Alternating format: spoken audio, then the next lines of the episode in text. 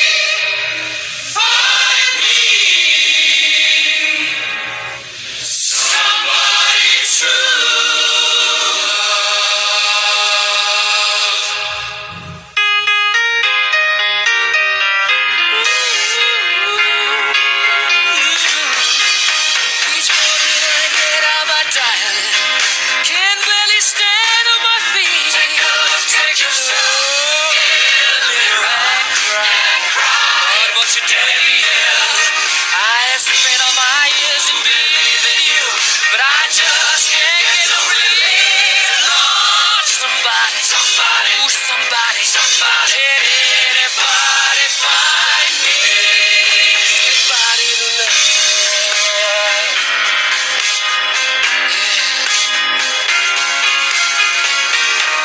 I work.